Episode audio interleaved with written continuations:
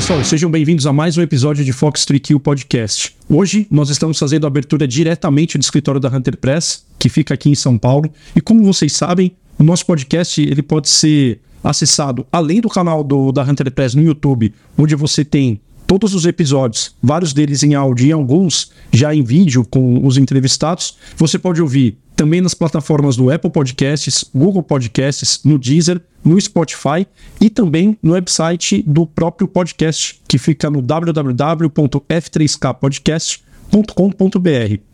O nosso programa tem patrocínio master da Saab, que é a fornecedora dos caças F-39 Gripen para a Força Aérea Brasileira, e também temos uma parceria com esquadrões de combate, que além dessa camiseta que eu estou usando, tem várias outras muito maneiras no site deles, que é o esquadrõesdecombate.com.br, onde além de das camisetas, tem boné, tem chaveiro, tem bolacha, tem muita coisa bacana para quem curte esse universo da aviação militar.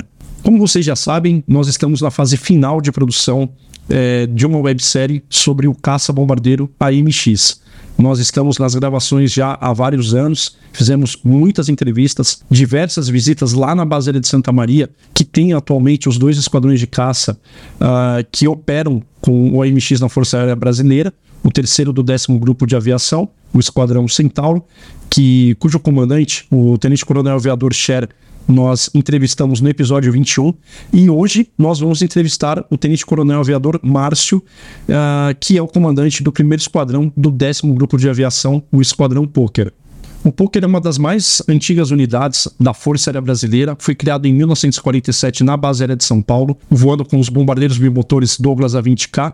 Em 1952, o esquadrão mudou totalmente a sua missão para fazer a implantação de uma nova doutrina, uma nova tarefa dentro da Força Aérea Brasileira, que era o reconhecimento fotográfico. Então, utilizando os próprios A-20, eles é, tiraram os, a, os, a, os, armamentos das, das aeronaves e colocaram câmeras para realizar a missão de reconhecimento fotográfico. É, essa missão continuou. Em meados da década de 50, o A-20 deu lugar para o B-25J Mitchell, que continuou essa missão de fotografia, uh, até que o esquadrão volta para suas origens ali uh, na década de 60, quando recebeu o B-26, o Invader, então voltando a fazer as missões de ataque ao solo, eh, ataque e bombardeio. Em meados da década de 70, o B-26 deu lugar ao AT-26 Chavante e novamente o Esquadrão Poker ele tem uma mudança na sua, na sua, no seu leque de missões. Então ele volta a cumprir exclusivamente os voos, as missões de reconhecimento, só que na modalidade de reconhecimento tático. Toda essa história nós contamos no episódio 18 com o Coronel Licarião. Então, quem quiser saber mais, tiver com curiosidade, perdeu esse episódio, volta lá para ouvir que vocês vão curtir bastante. Com a T-26 Chavante, o Esquadrão Poker gradativamente foi voltando a realizar algumas missões que hoje são da aviação de caça, como o ataque ao solo, o bombardeio, é, o apoio aéreo aproximado. Em 1988 se tornou, foi reconhecida como uma unidade de caça e a partir de 1999 ele fez a conversão do AT-26 Chavante para o AMX. Desde que passou a operar com a AMX, o esquadrão deu um salto operacional nas suas missões executadas, que já vinha ali com o, o, Chavante. Então as missões foram aperfeiçoadas, ganharam é, uma nova envergadura operacional pelas capacidades do MX, é, pelas características da aeronave, a capacidade bélica, a, o longo alcance, a possibilidade de executar o reconhecimento tático na profundidade do território inimigo. Enfim, o AMX ele proporcionou uma série de vantagens, uma série de ganhos operacionais é, nessas tarefas executadas pelo esquadrão. E sobre o nosso entrevistado, o Tenente Coronel Aviador Márcio tem mais de duas mil horas na aviação de caça, mais de mil horas no AMX. É, ele, se, ele fez o curso de caça lá no Joker voando o AT-26 Chavante, foi a última turma a realizar o curso nessa aeronave. Posteriormente, ele seguiu para o primeiro esquadrão, o terceiro grupo de aviação, o Esquadrão Escorpião, lá em Boa Vista, voando o A29 Super Tucano. E na sequência, depois de quatro anos, ele seguiu para Santa Maria para o terceiro do décimo grupo de aviação, o Centauro. Por lá ele permaneceu 10 anos, chegou a, a, ocupar o cargo de operações e desde janeiro de 2022 ele é o comandante do Esquadrão Poker. O Coronel Márcio está se despedindo da unidade, está passando o comando agora em janeiro. Uh, quem assume o lugar é o Coronel Aviador Carneiro, que também serviu lá no, no Esquadrão Centauro e vai dar continuidade ao comando dessa, dessa grande unidade. Então, sem mais delongas, vamos para o nosso bate-papo de hoje e fight song. Márcio, obrigado pela, pelo mais uma vez nos receber aqui. A gente sempre que vem tem um monte de demanda, um monte de entrevista, roda para lá e para cá aqui na base. É, mas é sempre muito bom acompanhar a operação da Força Aérea Brasileira e poder conversar contigo que até recentemente eu estava olhando um, um, vídeo que a Abra PC divulgou e aí eu vi o teu nome, né? Como eles fizeram uma brincadeira naquele vídeo como um milionário, né? Os milionários do AMX. Então, pilotos ali com uma grande experiência na aeronave. Por que, que os milionários aí? Por que, que você está no meio dessa, dessa relação? Ah, João, inicialmente eu queria agradecer a oportunidade de você estar aqui, toda a sua equipe está aqui, deslocar lá de São Paulo e vir aqui dessa oportunidade para a aviação de caça e para a Força Aérea Brasileira para divulgar a aviação de caça, o que, que realmente, qual é o nosso trabalho, o que, que a gente contribui para a defesa nacional. E essa brincadeira dos milionários é que normalmente na, na aviação de caça, na, na, aviação de alta performance, o, o, piloto que cumpre mil horas naquele projeto, por exemplo, cumprir mil horas no MX, então ele se torna um milionário atingiu de mil horas no projeto. Então acontece também com F5, acontecia com Mirage, e provavelmente vai acontecer com o Grip a um, certo tempo mais para frente, quando os pilotos começarem a cumprir mil horas no projeto. Então o MX você já tem mais de quantas mil horas, aproximadamente quantas? Um pouco mais de 1.100 horas, não sou o menos voado, mas também não sou o mais voado. Então tem um videozinho que você viu, tem um leque de pilotos que já galgaram essa status de milionário no MX.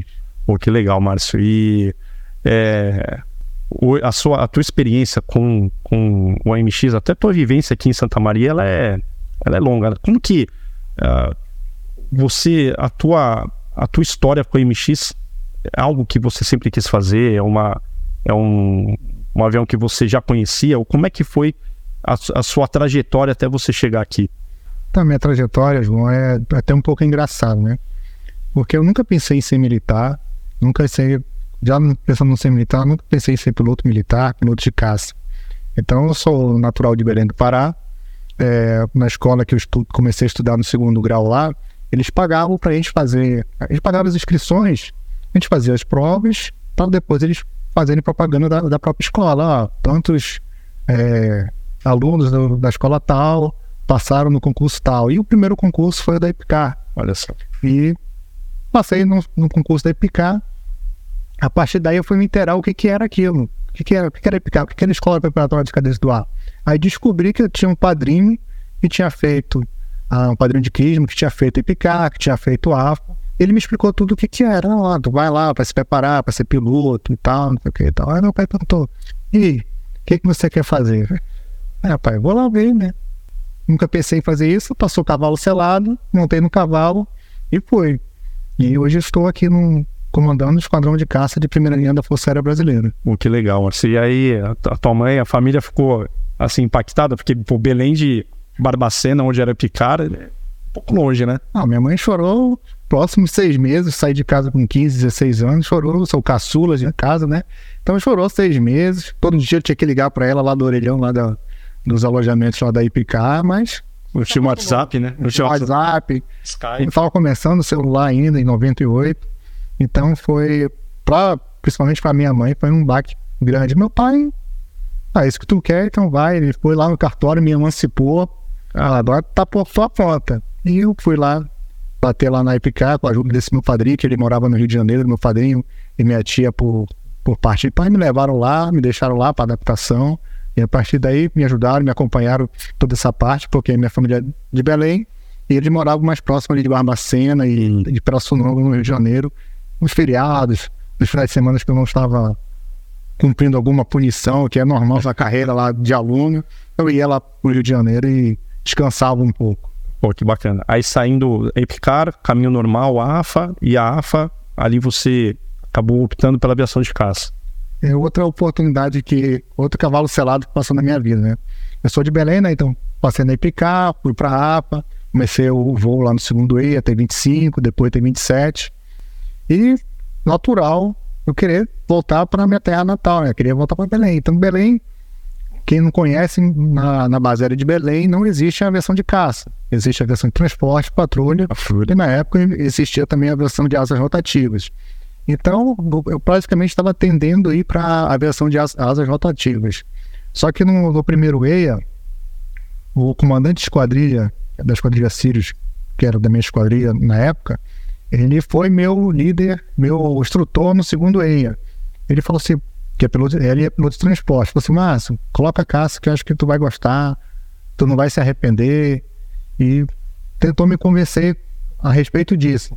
Não, não vê essa parte de, ah, não, quero voltar para casa. Agora tá da FAB, tu vai parar em qualquer lugar. Então, tu não vai se arrepender de se colocar para casa. E o meu instrutor, na época, do primeiro EIA, no quartão da APA, era um piloto de patrulha. E também ele veio conversar comigo. Márcio, veja bem, ele serviu em Belém também.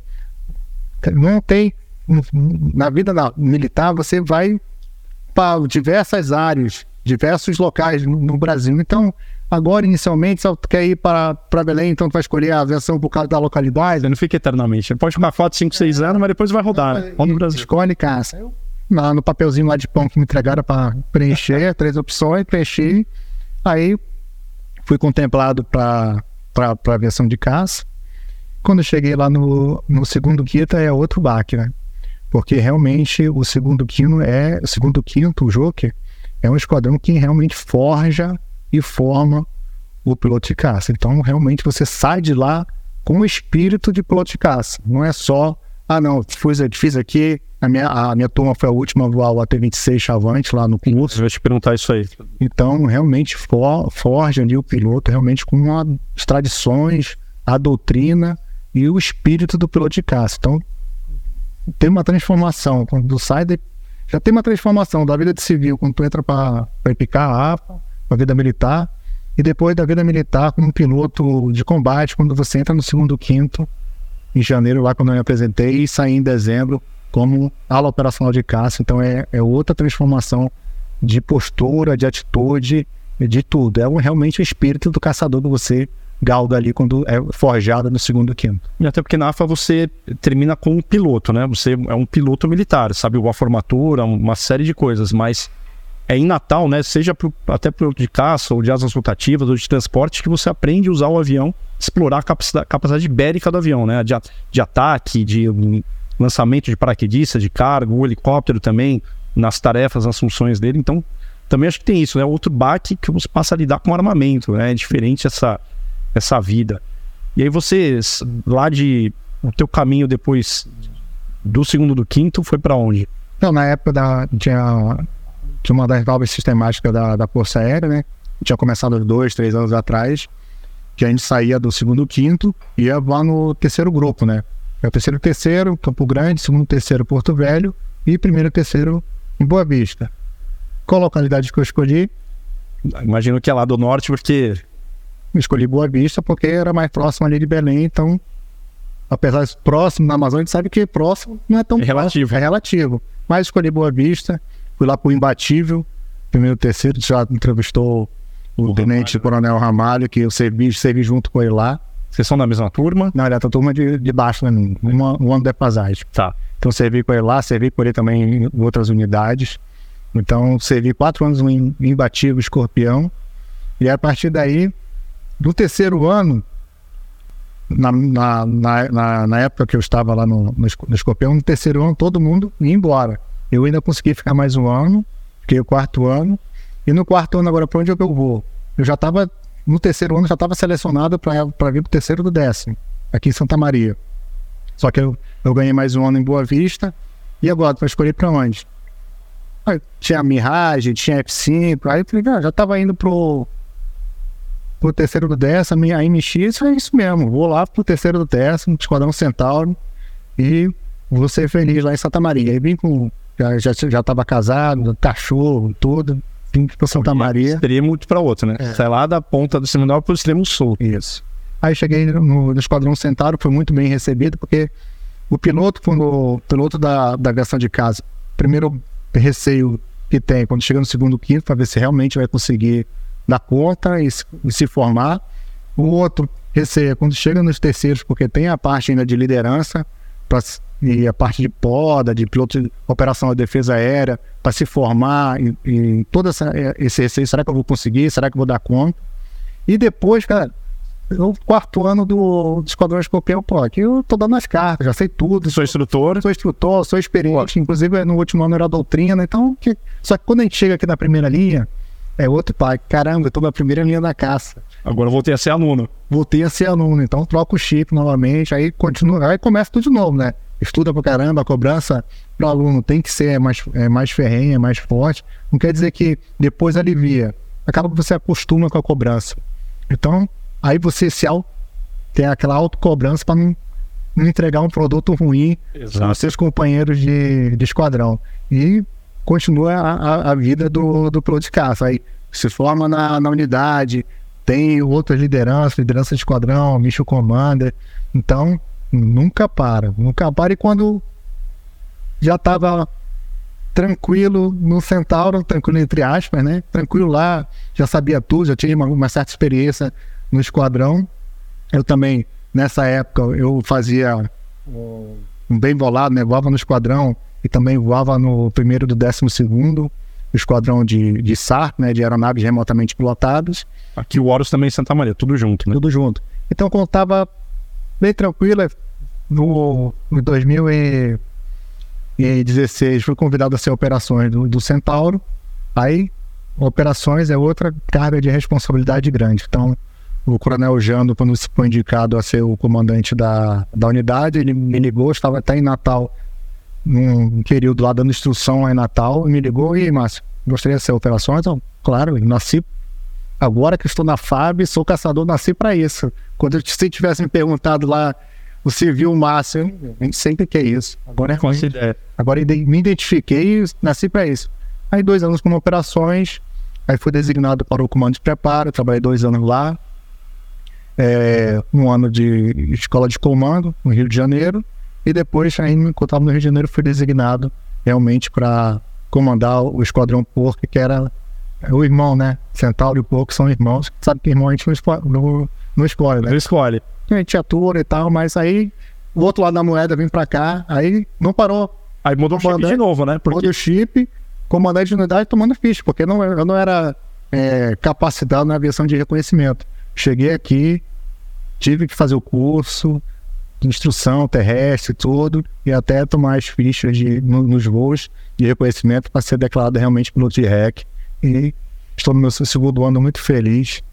Nos décimo, estou no meu décimo segundo ano em Santa Maria.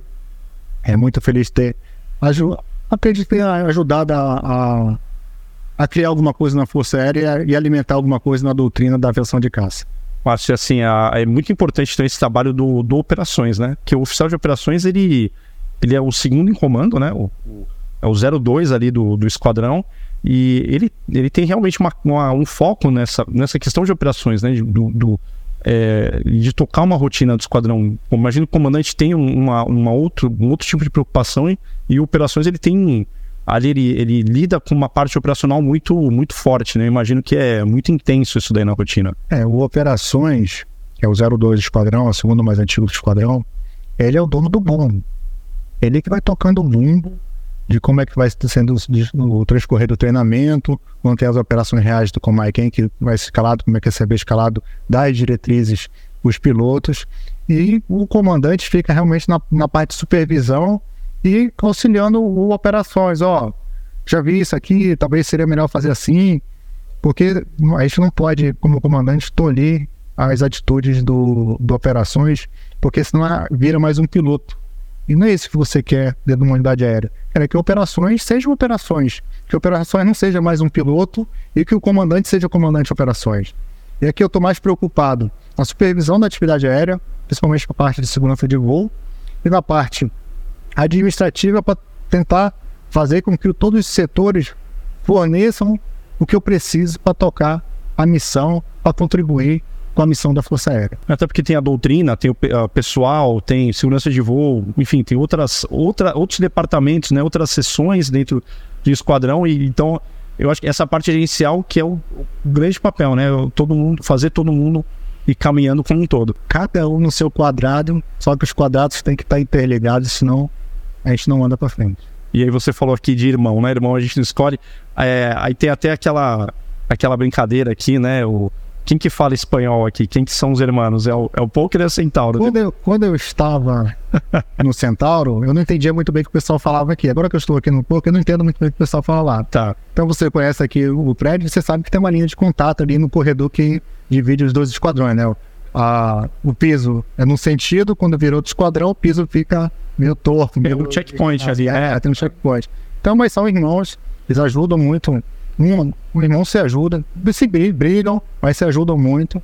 E a gente se ajuda muito mesmo agora com a MX para desenvolver doutrinas novas, é, capacidades, conversamos, tocamos figurinha um com os outros. Inclusive, a gente até compartilha os aviões que a gente não. Quer falar, tem que então, é, realmente. Tem que se dar bem, né? É, e tem aquele negócio, né? Quando eles vão no avião, é, tá tudo escrito em espanhol, aí quando eles voltam pra cá, tem que falar tudo em. Pagar lá, é, trocar as etiquetas. É, então, mas tá. É tudo normal. Então, tá bom. E essa, eu ia falar, vocês dividem até os esquadrões. Eu não sei se outra unidade da FAB tem essa característica de usar a aeronave em pool, né? É, a mesma frota de ser dividida para dois esquadrões, mas uh, a gente ouve dizer da, na própria história aqui no, do, de Santa Maria, né? Os dois, os dois esquadrões dividindo a mesma frota, dividindo a mesma manutenção, você ganha eficiência, né? Você põe a, a disponibilidade acaba aumentando, né? Que aí você é, todo mundo trabalha em, em prol daquelas daquele, daquela frota, certo? É, e nesse esquema de realmente compartilhar, não é, não é só compartilha o meio, né? A aeronave, o MX. A gente com, compartilha informações, conhecimentos. Então, tem troca de experiência entre esquadrões. Ó, oh, aconteceu isso no meu voo, isso aqui a gente fez assim, assim a gente fez assado, assim foi melhor. Principalmente na parte de desenvolver doutrina, desenvolver novas táticas, novas técnicas, novos procedimentos. Então, por, um, por uma coincidência, as duas unidades de MX estão aqui em Santa Maria, então o desenvolvimento, a troca de experiência é muito grande e traz um fruto muito importante para a Força Aérea. Realmente que a gente consegue tornar as duas unidades mais eficientes no que cada uma faz.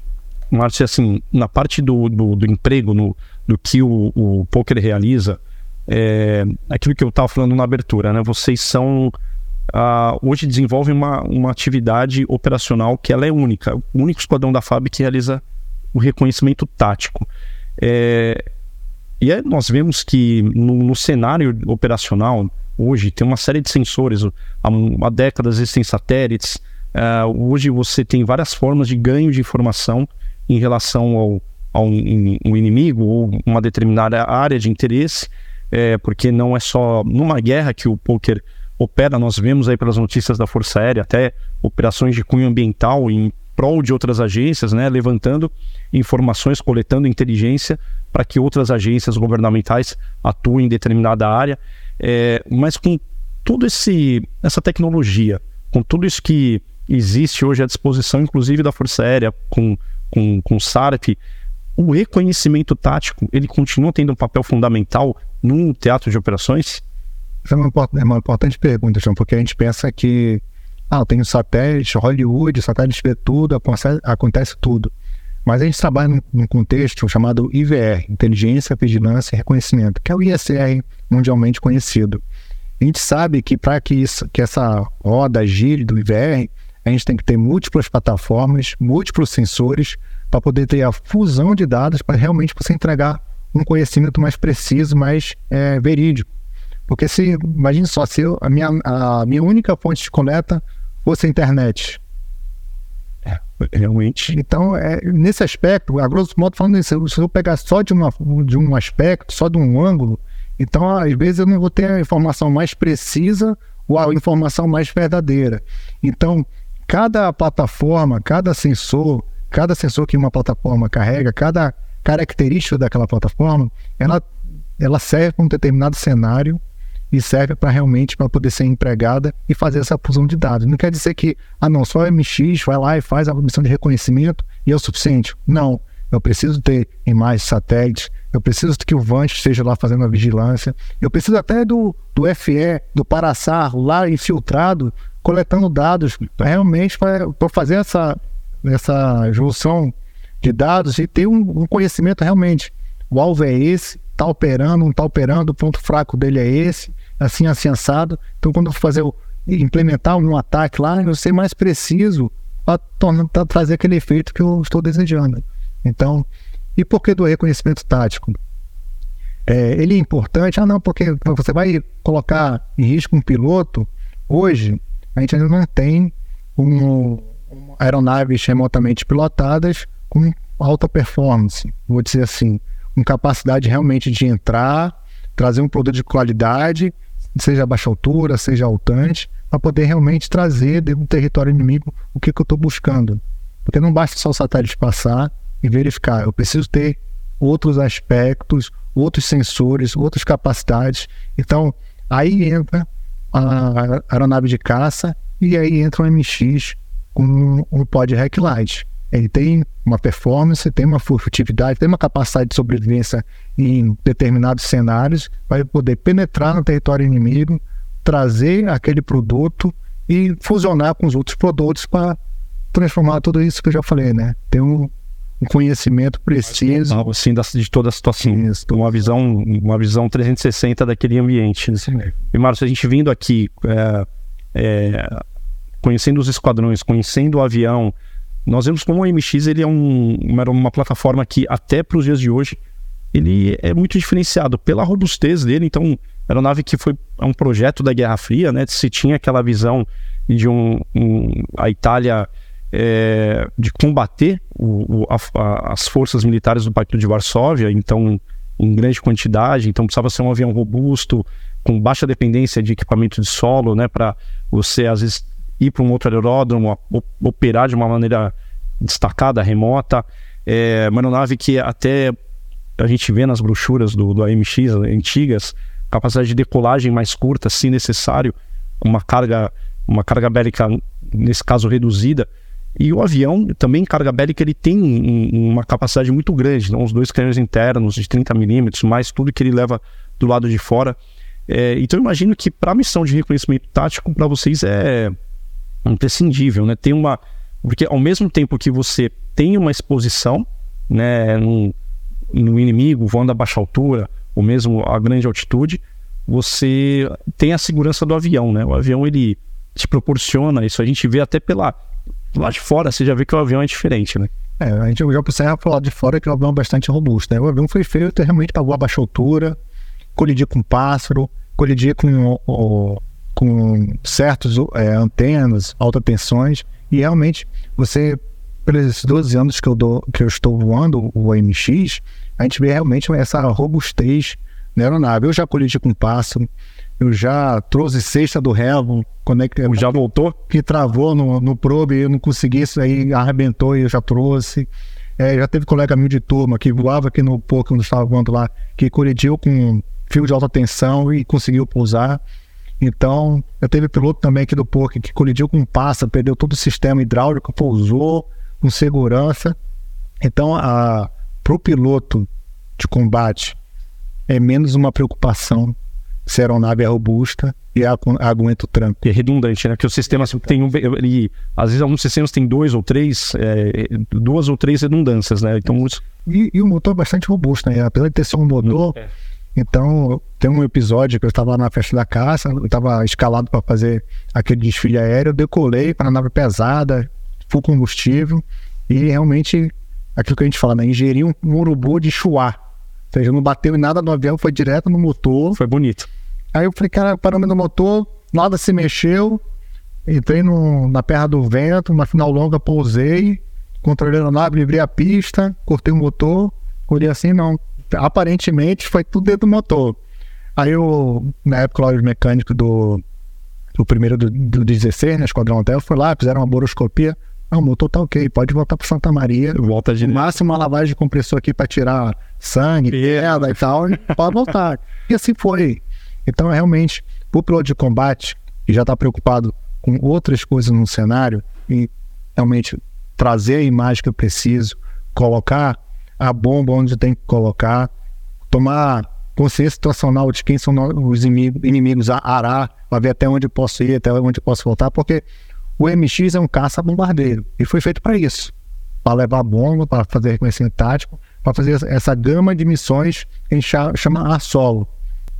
Então, mas o MX não faz combate aéreo. ele não foi feito para isso. No máximo, no máximo ele vai lançar um míssil de ponta de aço que é infrared, no nem BVR, só para poder dar aquela, aquele delay, porque para quem está entrando para tentar abater ele, vai dar um delay para poder escapar da ameaça até o F5, o Mirage, o Grip, poder empurrar. Isso e ele, é, e ele resolveu voltar. o problema. Então, ah, não, porque a mexina faz. Ah, não foi feito para fazer isso. Exato. Então- E, não, é, não é uma aeronave que alguém, eu já, já ouvi esse comentário, né? Ele não foi feito para você decolar com as pernas acima da cabeça, ou seja, subindo, né? Então, né, nessa atitude que você vai decolar rápido, subir rápido para interceptar rapidamente o inimigo, decolar supersônico.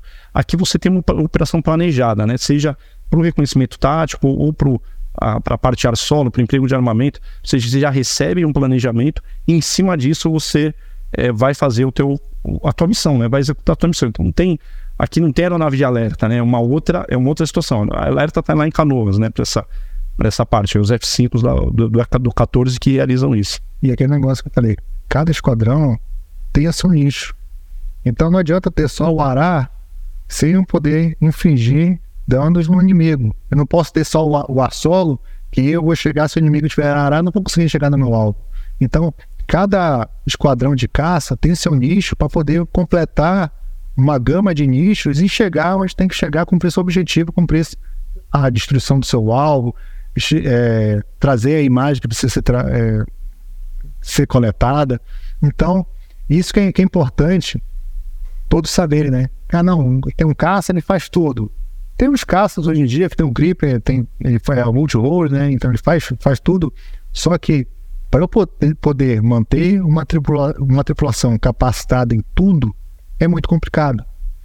Então, provavelmente, cada um vai ter seu nicho, vai ter um esquadrão que vai fazer mais, mais arar e menos ar solo, vai ter outro esquadrão Que vai fazer mais ar solo e pouco arar, ainda mais por causa do gripe. O gripe vai ter capacidade de levar BVR, levar armamento ar solo, então pode ser que ele faça sua missão e na volta está fazendo a escolta de, outro, de outro- outras aeronaves, está cumprindo um, um, PAC. Então, essa parte vai ser bastante inovadora é, e e desafiadora, porque o Gripen, como o AMX na época, quando foi implementado na FAB, foi bastante desa- desafiador, porque tinha HUD, tinha interferidor, tinha RWR, tinha, tinha uma penca de sensores Que que, inéditos, né? que era inédito O Fábio não tinha. e não, os pilotos não estavam acostumados. Então, o desafio daqueles pilotos na implantação é o mesmo desafio dos pilotos, nas suas proporções, claro.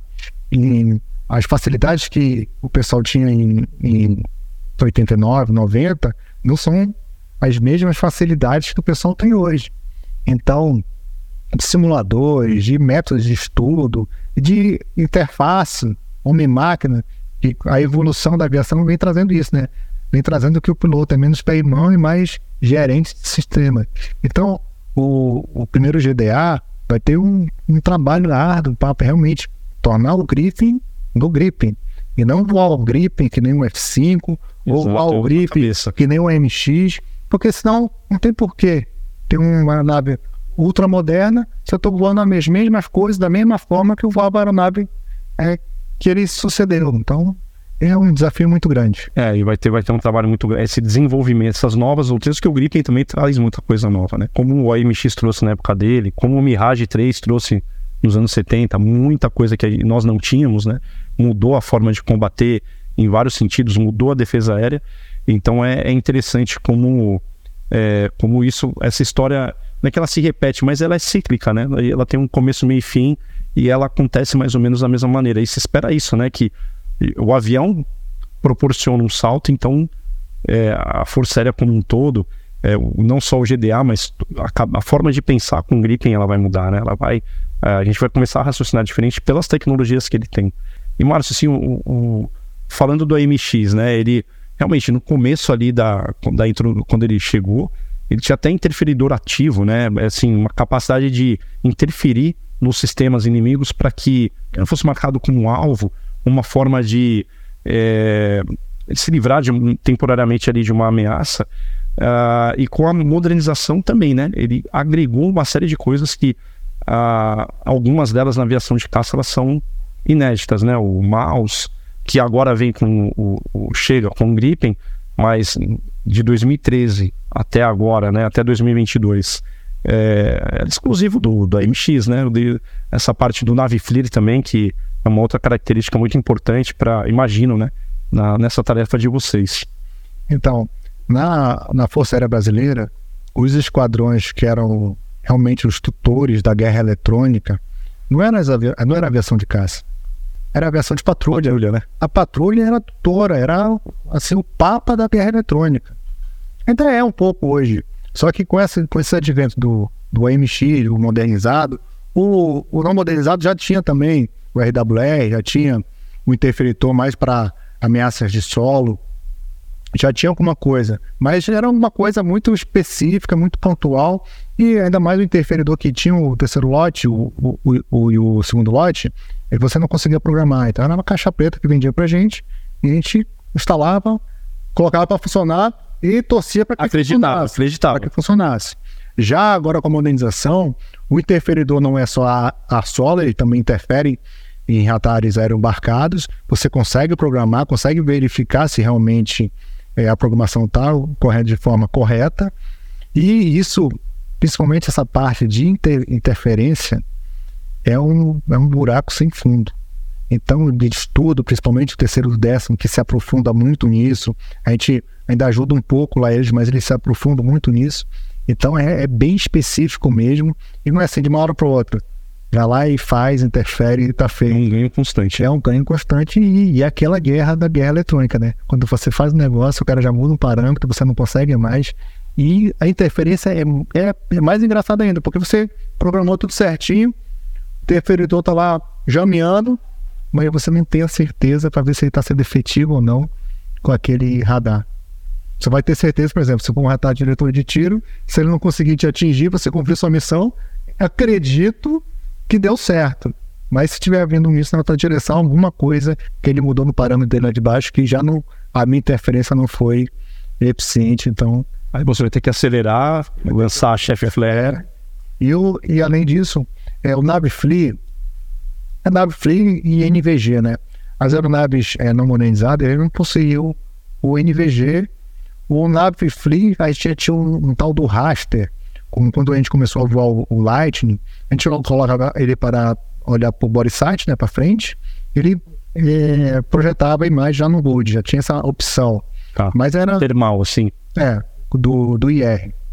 Então, mas era uma coisa ainda muito é, embrionária, engatinhando. Quando chegou realmente o modernizado, que realmente tem um, não precisa do pod, ele tem uma câmera específica para isso, aí realmente a gente já começou a desenvolver alguma coisa e verificou que realmente o Navfree tem as suas potencialidades, principalmente identificação de alvos em, em localidades que tem muita sombra, é, por causa de, da posição da Lua, da angulação da Lua, e principalmente em, em alvos que tem uma grande intensidade de iluminação, porque o fusco o NVG e você não consegue definir realmente qual que é, detalhes ali do é, qual que é o seu alvo. Então, o Navfree ajuda bastante nessa parte de diferenciação, qual que é o ponto que eu tenho que largar o armamento e qual que não é. E o, o Head-Up Display está aqui, né? Você baixa o, o, óculos e, e, e, aliás, o, o NVG, você baixou e então você já está enxergando. Para onde você olhar, você enxerga. E o, e o, o ele te projeta isso no, no HUD, é isso? Ele fica uma imagem fixa. Então, por que, que a gente não voa só com... Ah, se o Navi Flare consegue... Por que, que a gente não voa só com o Navi Flare? Porque o Navi Flare, ele vai estar um, pedacinho ali do, do mundo para você. Só o que está no, no HUD. Então você olha para um lado, eu olho para outro, se a gente vai com o NVG, vai tá, vai dar tudo um breu, vai estar tá todo preto.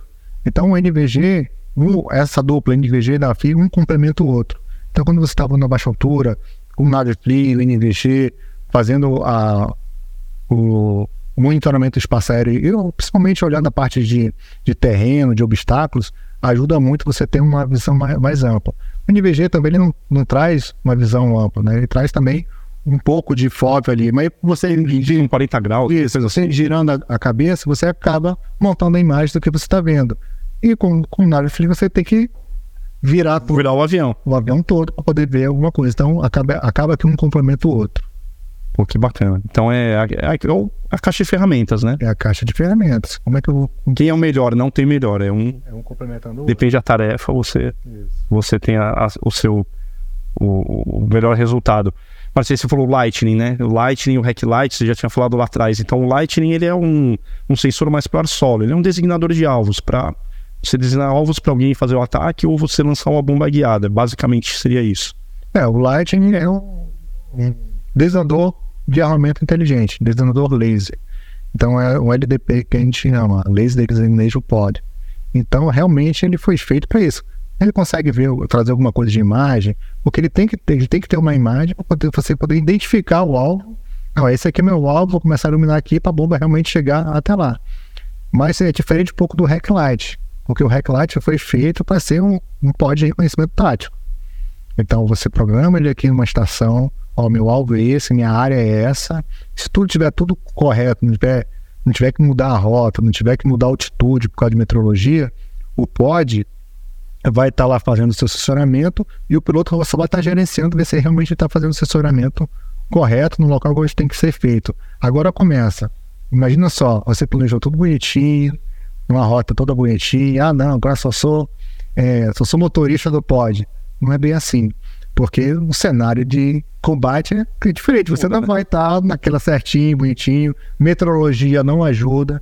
Então, mais de 90% desses treinamentos que a gente é inserido no contexto de, de guerra regular, que tem ameaça ar, que tem ameaça ar solo, é solo ar, então mais de 90% a gente não consegue fazer no modo automático, a gente fala, a gente programou tudo bonitinho, tô tendo da, da leg, né, da perna, e ele vai fazer tudo bonitinho lá. Então é modo manual, tento conhecer a situação onde é que está, o meu alvo está ali, colocando lá para sensoriar, mandando começar o sensoriamento, terminando e voltando para casa com o produto. Então, é bastante, a missão de reconhecimento é bastante complexa nesse cenário de oposição ar, oposição solar. Se não tiver oposição, é mais, é, facilita a tua vida. Passei no parque, liga o PA do avião, tá tudo programado, a cavoque, tudo no automático. vai estar tá olhando ali gerenciando o sistema. Se ele está fazendo tudo direitinho. Tá, porque também tem, tem essa, né? Você tem que ver se ele está fazendo tem direito. Porque às vezes tá. Fechei os olhos, voltei e tu não trouxe nada que era para trazer. Caramba, mas estava não. Não, tem que, tem que checar, tem que ter aquele cross-check. E principalmente nessa parte de, de conhecimento tático, tem um fator fundamental aqui no esquadrão, que é o nosso graduado de fotointeligência. Porque quando os pilotos estão preocupados, pô, como me ameaçará, me soloar, não sei o quê, eles estão preocupados realmente com a melhor forma de trazer esse produto, com a melhor forma de trazer essa imagem. Além de também raciocinar com obstáculos que estão no chão, com as ameaças que estão próximos, justamente para eles sugerirem, ó, acho melhor se eu passar nesse eixo, porque esse eixo vai trazer essa informação que eu estou precisando. Ou número dois, sugiro trazer no outro eixo, porque eu também estou precisando dessa informação. Então, ou um avião faz duas passagens que se expõe mais, vai se expondo mais, ou cada um traz um pedaço. Então, o fotointeligência no esquadrão de caça de reconhecimento tático é fundamental importância para que a missão logre êxito e realmente traga aquilo que eu preciso. Além de receber aquela informação e já analisar e mandar para o Comai já um negócio mais mastigado. Ele faz um briefing então com vocês. Chegou ao frag, chegou a ordem que eu tenho que cumprir uma missão, ele já pega aquela ordem, já sempre na estação dele, já começa a plotar as áreas. O, ah, esse alvo é o que? É um aeródromo? Esse alvo é o que? É uma indústria? É uma ponte? É, o que, que é esse alvo? Aí, então, precisa de qual área? Qual é a área desse alvo? Ele começa a delimitar, chega na estação, já deixa tudo azeitado, o piloto chega lá, ó, e começa aquele bate-papo entre um e outro para ver qual a melhor tática para trazer aquele ah, ponte. Não adianta nada trazer a ponte, vir na vertical da ponte, que eu não vou ver quantos quantos pilares que ela tem, como é que ela tá. Vou trazer só a parte mais Porque depende do que você quer. Você... Depende do que você quer. Então, assim, numa ponte, você pode querer enxergar qual é a estrutura dela para destruir aquela ponte ou para ver se tem uma movimentação, se ela está em uso. Aí muda o ângulo, muda tudo. Muda tudo. Então, eles são bastante, é, têm experiência nisso, são bastante capacitados. Aqui a gente forja eles nesse aspecto de ter iniciativa, ter liderança. Porque quando o piloto chega lá, ele realmente não quer perder muito tempo, porque ele tem pouco tempo para planejar a missão. Então, se o, se o Forte Inteligente estiver agarrado alguma coisa, então ele realmente é, é a dupla, é a equipe. Então, não, é melhor fazer assim, assado, não, então vamos fazer assim. E é melhor passar nesse eixo, pede para o seu ala passar no outro eixo, porque para fazer essa, essa. E aí, depois do planejamento, e se tem um briefing em si, aí o briefing realmente é um briefing mais objetivo, mais sucinto, que ele vai tocar aqueles pontos específicos. Ó, nesse álbum, preciso que passe assim, passe assado. Não pode passar, apesar de estar precisando dessa outra informação, mas não pode passar do outro lado, porque do outro lado tem ameaça solo-ar. Tem que evitar trazer desse lado, porque tem uma coluna de de pinos que não vou conseguir pegar pela altura, não vou conseguir trazer informação. Então, esse aspecto de estudar o alvo, o cenário, fica mais a cargo dele. E o piloto, apesar de já ter um, uma grande experiência nisso e conhecer, ele vai lá e aí aquele negócio, aquela equipe, ó, aqui é melhor passar assim, assado, e vai trocando informações, chega realmente, ó, melhor fazer assim. Faz, planeja, joga na estação, joga no avião, e vai cumprir missão. E na, então, na, na, até no, no, teu alvo, na maneira como você vai passar a rota, a direção, ele que vai te dar. Ele vai, ele vai, vai passar. Ele vai sugerir. Porque o piloto é o piloto ele que decide. Ele faz sugerir e vai dar as argumentações dele, por que ele sugere aquela, a, aquela, aquele perfil. Ah, eu sugiro esse perfil por causa disso. Ele vai dar a argumentação dele pelo que ele já estudou do terreno, pelo que ele já estudou dos obstáculos, pelo que ele já estudou das ameaças que tem naquele local. E uma coisa interessante aqui, no, na, a gente olha a história do poker. No passado também existiu o reconhecimento meteorológico. É, imagino na década de 50, 60, não existia essa precisão que nós temos hoje, né? Assim, o, os, a, a, o meio de monitoramento, que as ferramentas que existiam naquela época eram muito mais é, empíricas, arcaicas do que tem hoje aqui. Essa missão continua no poker? Vocês saem para uma missão assim nesse sentido? Saímos aí da permissão de reconhecimento meteorológico, não é uma usual do esquadrão hoje em dia, né? principalmente por essas ferramentas todas que você informou, mas raciocina no, no campo de batalha. Eu vou conseguir consultar a meteorologia do, do país inimigo? Eu vou, conseguir, vou ter imagem, vou ter precisão do que está vindo da informação, porque quem coleta a informação é quem está lá. Então não vou ter essa informação. É, a segurança da informação. A segurança da informação. Então, é, tem, tem um, um meteorologista aqui no esquadrão que realmente ele passa informações para a gente, é muita experiência, já é, é major, então ele passa muita experiência para a gente, como é que se faz, o que, que tem que se observar, o que que... No tempo de paz, tu olha lá, abre lá o site de meteorologia, tu já vai ter uma noção de como é que vai estar tá lá, uma noção. Porque dependendo do alvo, vai ter noção do que está próximo, né? Ah, tem um aeródromo próximo aqui, está sem meteorologia, mas lá em si, realmente no alvo, você vai ter uma noção. Ó, tem essa camada de nuvem que está formando que tem aqui, mas será que está isso mesmo lá? Será que na hora do ataque vai estar tá assim? Tem uma prognóstico, mas realmente a gente ainda cumpre essa missão porque a gente já tem um nicho, principalmente o combate, que precisa ser alimentado, precisa ser realmente preenchido para uma capacidade que você não pode perder, uma qualificação pode, você não pode perder. Não pode perder, não pode perder. Inclusive, na formação dos pilotos novos que chegam aqui, existe lá, na, na, nos voos de REC, preencher a ficha lá de REC meteorológico e quem avalia esse, esse major meteorologista é o Major Montenegro, muitos já conhecem, e ele não alivia não. De tempos em tempos, assim, ao longo do ano, você tem que se manter, você faz uma outra missão para... Para manter a mão. Para não perder essa, essa, essa capacidade. Tá certo. Tá certo. Teve até, eu acho que em 2013.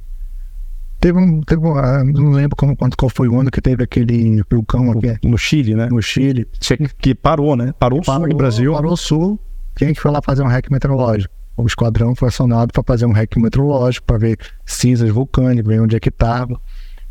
Vai mandar um avião civil ver isso? Não, é, parou a aviação civil. E outra, é arriscado, né? Você, ninguém sabia se a, podia ter um apagamento de motor. Isso, aí foi lá, voltou, falou: não, nessa área aqui tá tranquila. Checaram a aeronave, ver se não tinha um cinza no motor, nas partes da aeronave, então não tinha nada. Então, realmente, por vezes a gente vê, ah, não, mas não faz, não faz muito, é mais necessário. Eu tenho muitos sistemas hoje, consigo avaliar. Será que esses sistemas vão estar na hora que a gente precisar? Será que esses sistemas lá do inimigo que a gente precisar. É, a gente fala lá. do GPS, né? Às vezes vai perder o G... uma guerra, vai você pode é. desligar um sinal GPS. Então... Por vezes a gente tem que tomar muito cuidado nisso. Ah, não, a gente não precisa mais, não precisa mais fazer. Mas tem que ter um estudo mais aprofundado para realmente ver. Não, não vou mais fazer isso porque o ganho operacional pelo que a gente tem hoje é, não é tão grande e eu assumo o risco. Pronto. Assumo risco porque essa capacidade eu não preciso ter mais. Se acontecer eu precisar, aí é outro problema, vou ter que me virar para conseguir as informações que eu, que eu estou necessitando. E, Márcio, uma coisa que a gente vê, vocês estão aqui, eu, eu, brinco que é coração do, do, do, Rio Grande do Sul, porque Santa Maria está quase no meio ali do estado, né? Uma, uma posição central. É, mas a gente vê que o MX está por aí, né? Assim, você tá em São Paulo, as, nós vimos o 7 de setembro, estava lá em Anápolis, Brasília, enfim, vocês uh, recentemente têm chamado a atenção que o MX está em várias localidades. Então tem a TAPIO, que vocês participaram, que é aquele grande exercício, tem a TINIA também, é, que ocorre em novembro aqui no uh, Santa Maria e Canoas. Nesse, nesse aspecto, a disponibilidade do MX e, a, e o longo, é um avião que tem grande alcance, né, uma, ele, ele tem essa característica de conseguir fazer uma, uma jornada ali com, até relativa carga bélica para cumprir uma missão ar solo ah, ele, a gente, isso é uma impressão realmente. O avião ele está cada vez mais presente nessa, nessas operações, não só de força aérea, mas também trabalhando para outras agências, outros órgãos. É, o, o MX, como qualquer aeronave da Força Aérea, tem umas características que tem que ter para uma, uma aeronave de caça, né? Flexibilidade, mobilidade, ter um, um, alcance, ainda mais com relo, a autonomia do, do, da aeronave sem relo já é grande, mas com relo ele consegue chegar mais longe. Então, só para perceber, esse ano, o OMX já operou em todas as regiões do Brasil. Caramba. Em todas as regiões. Esse ano ele já foi acionado para operar em todas as regiões do, do, Brasil. Então, operou no Norte, operou no Nordeste, no Centro-Oeste, no Sul, no Sudeste. Já operou em todas as regiões. Então, essa robustez, esse alcance, essa autonomia e ainda mais com a capacidade de revo, é, ele é bastante empregado e, como você falou, auxiliando outras agências, outras forças armadas. A gente recebe é, missões, é, é, incorporado em operações, que a gente tem que coletar alguns dados para poder alimentar IBAMA, é, é, Polícia Federal, quem quer que seja, está precisando de alguma informação. Eu preciso saber se tal área está com desmatamento, se tal área tem algum movimentação de caminhões, alguma coisa assim. Então a gente é acionado, plota, planeja a missão, vai lá, coleta as imagens, faz a análise, entrega o produto para justamente é um produto único, volta a falar, fusionamento de informações para trazer aquele conhecimento que a gente precisa. Mas assim, na Amazônia, por exemplo, até usando a questão do satélite, às vezes você pode ter uma região na Amazônia que vai ficar alguns dias ali no mau tempo, vai ficar encoberto, então o satélite você não vai conseguir buscar isso. Então aí uma, vai uma aeronave ali para realmente ficar abaixo das nuvens e conseguir captar a imagem do solo. Quem está pedindo a missão depende da, da urgência e oportunidade que ele quer. Se ele não tem uma urgência, pode ser qualquer hora, satélite pode passar lá quando, quando abrir o tempo, ele vai coletar a informação. Mas dependendo da urgência e da oportunidade, ah, não tenho, não tenho tempo para esperar abrir o tempo ou que na próxima passagem de satélite coletar. Vai ter que acionar o, o outro meio, seja o avião de caça, seja aeronave remotamente pilotada, se estiver na região ali para coletar o dado. Então, é aquilo que eu falei. IVR, tem que ter um fusionamento, depende do cenário, e para você analisar qual é o melhor vetor, melhor sensor para trazer aquela informação. E o poker também faz ataque ao solo, né? Vocês cumprem também essa, essa missão. Então, não é só reconhecimento tático, é uma das missões. É a que mais vocês executam ou é equilibrado? É um pouco equilibrado, um pouco mais de, de reconhecimento, né, principalmente pela demanda do Comando Aeroespacial, do Comai, mas a parte de treinamento em si é praticamente equilibrado. Acaba que a gente executa mais missões de reconhecimento, porque tem essa demanda do, do Comai, mas se for analisar a parte de, de realmente preparo, é mais ou menos equilibrada. Aí, pessoal, só para fazer uma, uma ponte, uma pausa aqui, ó, canequinha legal do primeiro do décimo. Eu já vou, vou até levar para casa, tem um MX aqui também. Essa aqui tá bem, tá bem bacana. Essa aqui eu curti bastante. E Márcio, a gente sabe que em janeiro você passa o comando, né? Agora acabou, né? Porque é a tua terceira passagem pelo AMX, né? Então, uma primeira passagem, aí depois você volta com operações, agora volta como comandante, agora não tem como voltar, né? É só. vai trabalhar com a agora num, de uma maneira mais é, indireta, né? Ali trabalhando no Comprep ou outras áreas ali de grandes comandos da FAB. Que, que você vai sentir saudade do MX? Qual que vai ser a falta que ele vai ser na tua vida? É, João, é, a gente se prepara para esse momento, né? Mas quando vai, quando vai, quando chegar esse momento que é agora em janeiro de 2024, a gente nunca está pronto, né?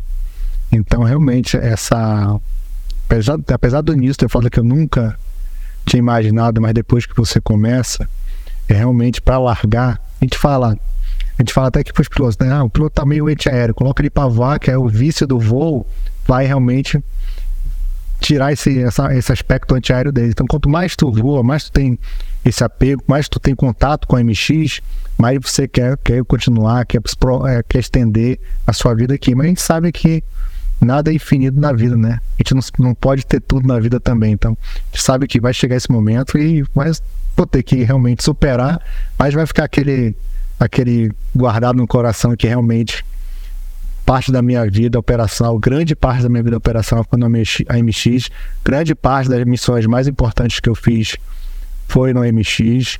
Tem algumas que o MX não, não cumpre, que é as porteiras fechadas no A29 que a gente fazia lá, na época também do AT27 lá em. em... AT27, que você pegou a transição, né? Aquela, aquela mistura. Lá no Imbatível, Escorpião. Então, realmente, com o Escorpião tem um lugar no meu coração guardado aqui. O Chavante, o AT27, o A29. Agora, uma grande parcela do coração está guardada aqui pro, pro MX. É um é uma dor que a gente vai levar, mas a dor é, essa, é, aquela, né? Vou estar sempre vendo o pessoal realmente cumprindo a missão ainda, o legado que todos já deixaram para trás. E uma pequena parcela eu vou deixar aqui junto com o meu operações do Major Oliveira. Então a gente vai, vai torcer e continuar vendo esse, essa roda girar e, e a vida que segue, né? Quem sabe no futuro, pô, que ele não com GRI, já operando o Gripen, né? Tem dois pilotos de AMX lá no GDA que saíram aqui do, do esquadrão também para, imagino, trazer essa parte não só do ar solo, mas do reconhecimento tático. O Gripen é um avião que na Líbia, inclusive recentemente eu li um, um documento, né, um estudo que eles fizeram, está disponível na internet, é, sobre como foi a operação do Gripen na Líbia. E é engraçado isso, né? É engraçado, é curioso, é interessante, porque era uma nave que eles tinham um armamento para autoproteção, para é, combate aéreo, se, se necessário fosse fazer uma oposição ao, ao inimigo, mas ele desempenhou muito, muito bem e foi reconhecido no final da campanha da Líbia essa capacidade dele de reconhecimento tático. Então eles entregaram, não, não me recordo agora de cabeça, mas foi uma quantidade muito grande de alvos reconhecidos e a rapidez, né? Que também é uma característica de reconhecimento tático, né? Imagino que tem uma urgência. A hora que volta o avião, você tem que produzir rápido aquele resultado e entregar para o cliente, né? Para quem, quem solicitou. Então, quem sabe, né? No futuro aí o, o, o poker não volte com, não continue aí com gripe. É importante, importante como você falou, né? Quando a, o cliente aciona um vetor desse de alta performance para buscar, ele quer agilidade, quer a, quer a oportunidade pequena. Então, volta a frisar, é o cada um tem seu quadrado, cada um tem a sua necessidade, dependendo do cenário da plataforma do sensor. A gente vê muito filme hollywoodiano que, ah, não, o satélite está lá, tem lá os, os UAV, né, as aeronaves remotamente pilotadas, e a gente pensa, não, mas a aeronave de caça não precisa mais fazer isso. A gente vê aí nos conflitos modernos que ainda é executado e é muito essencial trazer aquela informação, tanto é que nem o lema do, do esquadrão, primeiro e último no campo de batalha. Pô, bem colocado. Então, é Esqueci de bordar vai, isso aí. Vai primeiro lá para poder fazer o reconhecimento, para poder trazer aquelas informações junto com os outros os outros plataformas, outros sensores, para poder juntar aquele conhecimento, para poder fazer o planejamento e depois que toda a ação é tomada, todos os ataques são feitos, todas as infiltrações são feitas, tudo é realizado, ele vai de novo lá para ver se aquele ataque foi realmente eficaz, foi no algo certo e se trouxe aquele efeito que realmente o cliente queria que trouxesse aquele efeito.